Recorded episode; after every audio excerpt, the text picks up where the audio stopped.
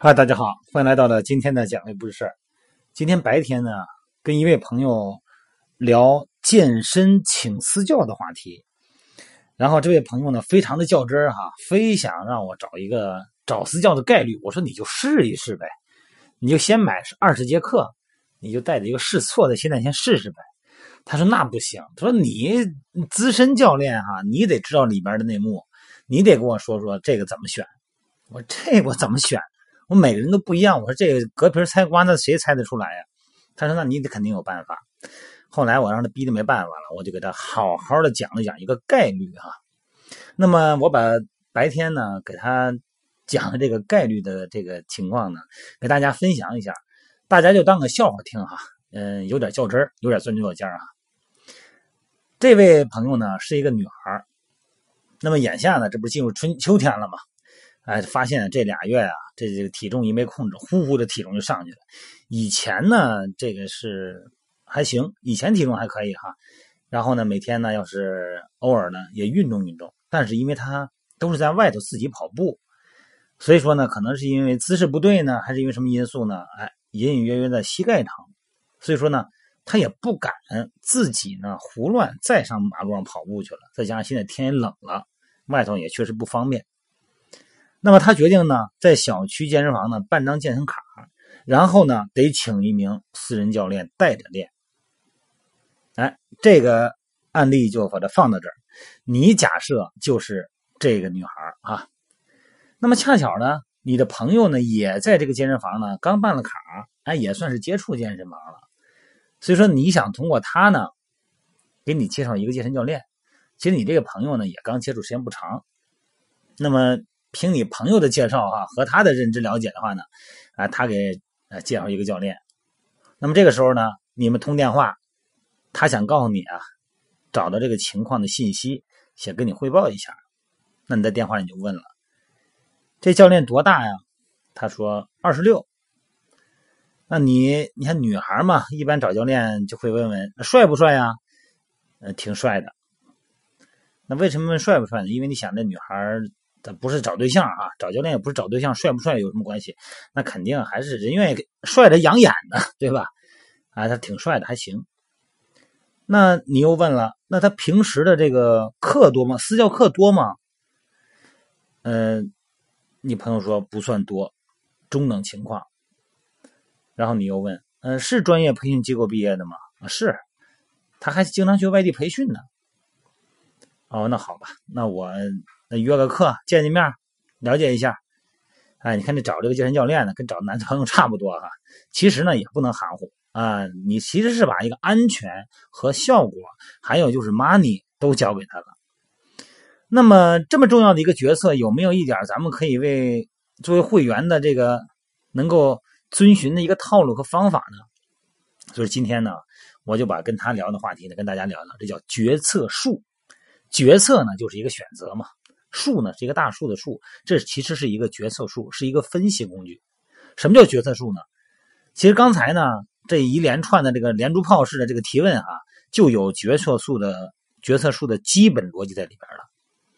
当你问他年龄多大的时候，其实呢就开始启动了选教练决策树的第一个决策节点。这个节点呢有两条分线，一个呢就是如果是大于三十五岁。哦，那那那是大叔啊，那是，那我才二十多岁啊，那那沟通有代沟啊，那不行。那第二个呢，就是说三十五岁以下，三十岁以下，那你说，哎，那这个还可以，这个年龄段可以啊，二十六岁嘛，刚才那个教练介绍的啊，还可以。所以说呢，这其实就是一个你自己设定的一个节点，然后你又会接着问，你刚才不是问长得帅不帅？哎，这就是一个决策的节点。那不帅，要是到了丑的级别，那就别见了，是吧？看着闹心。那么至少是中等。哎，那就再往下问，那就走到第三个节点了哈。平时这个教练的私教课多不多呀？你想，如果要是没人上课，那说明没有经验，那也不能忍，是吧？那没经验哪行啊？私教会员中等，那也不是很多哈。啊，那说明还可以哈，还可以。然后呢，就是第四个决策的节点，是专业机构培训的吗？啊，然后那边回答是啊，啊，还去外地培训呢。哎，那挺好，那小伙子挺挺上进哈。哎，这个教练呢应该还不错，就可以去见见啊。上个体验课什么的，大家都知道啊。你要一般上体验课了，基本上就定死了，你就不好意思再换了哈。所以说，你通过了四个决策的节点：年龄、长相、私教的会员数量、资质啊，还包括这个学习态度哈，那就排除了老、丑、没经验和不上进的人。那么选出了三十五岁以下的，经验呢可能是中等的，但是呢很上进的一个，哎，很帅的一个年轻的男教练。你看，这就是你不经意间，你就用这个决策树的方式来继续分析问题，啊，就这么一个分析问题的逻辑，不难是吧？但是呢，你有没有注意到哈？其实这个决策树啊，有一个不太现实的地方，就是你朋友呢这个回答你每一个问题呢，啊，他都能回答得上来，这让你的决策变得非常简单。但现实情况不是这样，那现实情况是什么样呢？你比方你希望赖于决策的依据，其实是没有一个确定答案的。你比方说哪个方面啊？有几个方面，你举个例子哈。你比方说你问你朋友，你说他脾气好不好？那我估计你朋友会说：“哎呦，这个说不好是吧？我这个也也不太熟，刚去的健身房没多长时间，我也不知道脾气好不好，我就见过一两面。嗯，不过感觉八成那个教练的脾气还不错吧？看面相啊。”那你就再问，那我膝盖有问题哈，而且有点这个腰椎也不太舒服，呃，他能做康复吗？能在这个康复的基础上带着我能完成减肥吗？那你朋友估计会说，那这哪这我哪知道啊，对吧？这那那你要说他要这么培训，这么学习，那估计概率上也得有三成吧。你想，你听完这些回答以后呢，百分之八十脾气可能不错，百分之三十啊可能有运动康复训练水平。那你还去不去做体验课？还去不去买这个课呢？这个挺难决定了吧？那么这个里边呢，我们就往往就进入了另外一个逻辑，叫决策树里边又输入一个概率的事件。这种概率就是概率化的决策树，又叫概率树，这是分析问题的一个方式哈。那么增加了不确定以后呢，应该怎么用决策树或者说这个概率树来进行选择教练的决策呢？来举例子哈，假设。满意的最高分是十分，不满意最高分是负十分。那么你现在要做的一件事呢，就是给脾气和教练水平这两个不确定的条件啊所产生的四个组合，诚实的打个分啊。你看哈，如果他真的脾气好，也真的是啊，通过了解以后呢，能够帮助你解决运动损伤，能够带你减肥，你会多满意呢？那如果是这样的话，那就百分之百满意啊，那打十分。啊，十分好，记下来啊。那如果他的脾气虽然很好啊，很有耐心，但是啊，因为能力问题，最终那个你这个关节疼痛问题也没解决，好像减肥的效果吧，呃，但是减肥效果还行，还行吧，还行。那你会有多满意呢？嗯，那你要是虽然专业低一点但好歹脾气好，你不至于天天训练吼我哈，嗯。哎，那如果这样的话，满意度那三分啊，接着来啊。那如果那很不幸啊，那他脾气特别不好，最后还没效果，那腿还更疼了，那这那这就是渣男呢，这就十分负十分啊，是最差的，这不行。这个好记下来啊，这种情况是这种组合是个负十分。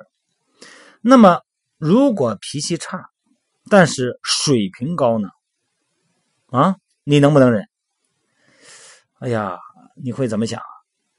那这我要买它减肥，买一般一般你要减肥一个一个一个这这一套下来，一般来讲得一百节课啊，这一节两节课还行能忍，你这脾气要这么暴，你忍一百节课这挺难的，是吧？哎呀，那打多少分呢？打负五分吧。好了，记下来，负五分。那么。如果在百分之八十是好脾气，百分之三十专业强的不确定情况下，你是买他的课呢，你还是不买呢？如果决定不买，你没有损失，啊，收益是零。但如果买呢，那就会有四种可能，你听听啊。脾气差但是水平好的概率呢是百分之二十乘以百分之三十，等于百分之六。那么对这种情况呢，你打了负五分。那也就是说呢，这条概率的分支呢，你的收益是百分之六乘以负五分，等于负零点三分，啊，记下来。脾气差，水平低呢，这是一种组合。那么概率是百分之二十乘以百分之七十等于百分之十四。那么收益呢是百分之十四乘以负十分，这个是等于负一点四分。第三个组合，脾气又好，水平又高，啊，这个概率是百分之八十乘以百分之三十哈。那么这是百分之二十四，收益呢是百分之二十四乘以十分等于二点四分。脾气好但是水平低的组合，这出现的概率呢是百分之八十乘以百分之七十等于百分之五十六。那么你的收益呢是百分之五十六的乘以三分等于一点六八分。所以呢，如果你选了去买这个教练的课，你总的收益是负零点三分，加上负的一点四分，再加上二点四分，再加上一点六八分，等于二点三八分。那么你决定买的总收益呢，就是二点三八分。那不买的总收益呢是零分，怎么样？我觉得这么算的话，你是不是应该直接可以扫码去啊？二维码扫着买课去吧，好吗？我不知道大家有没有听明白我这个这个概率数的这一套算法哈？咱们小结一下啊，什么是这个决策树哈？这个决策树啊，就是把一种决策节点化成数的辅助决策工具。是一种寻找最优方法的画图方式。这概率数呢，在决策树的基础上呢，增加了对条件发生概率的预测和对结果收益的评估，然后呢，呃，平均到一个期望值吧。那么用这个期望值作为依据，来作为咱们的辅助决策的一个工具。其实这个呢，挺有意思的。大家在很多选择的时候，哈，如果你只在脑子里边算这个账，你算不明白，有很多的节点，你可能。这个节点呢，就把那个节点给覆盖住了。你考虑的不全面，你不妨拿张纸好好的算一算。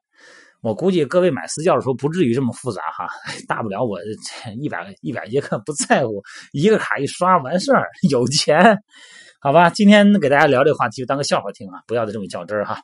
好了，各位，今天就聊到这儿，美拍直播见啊。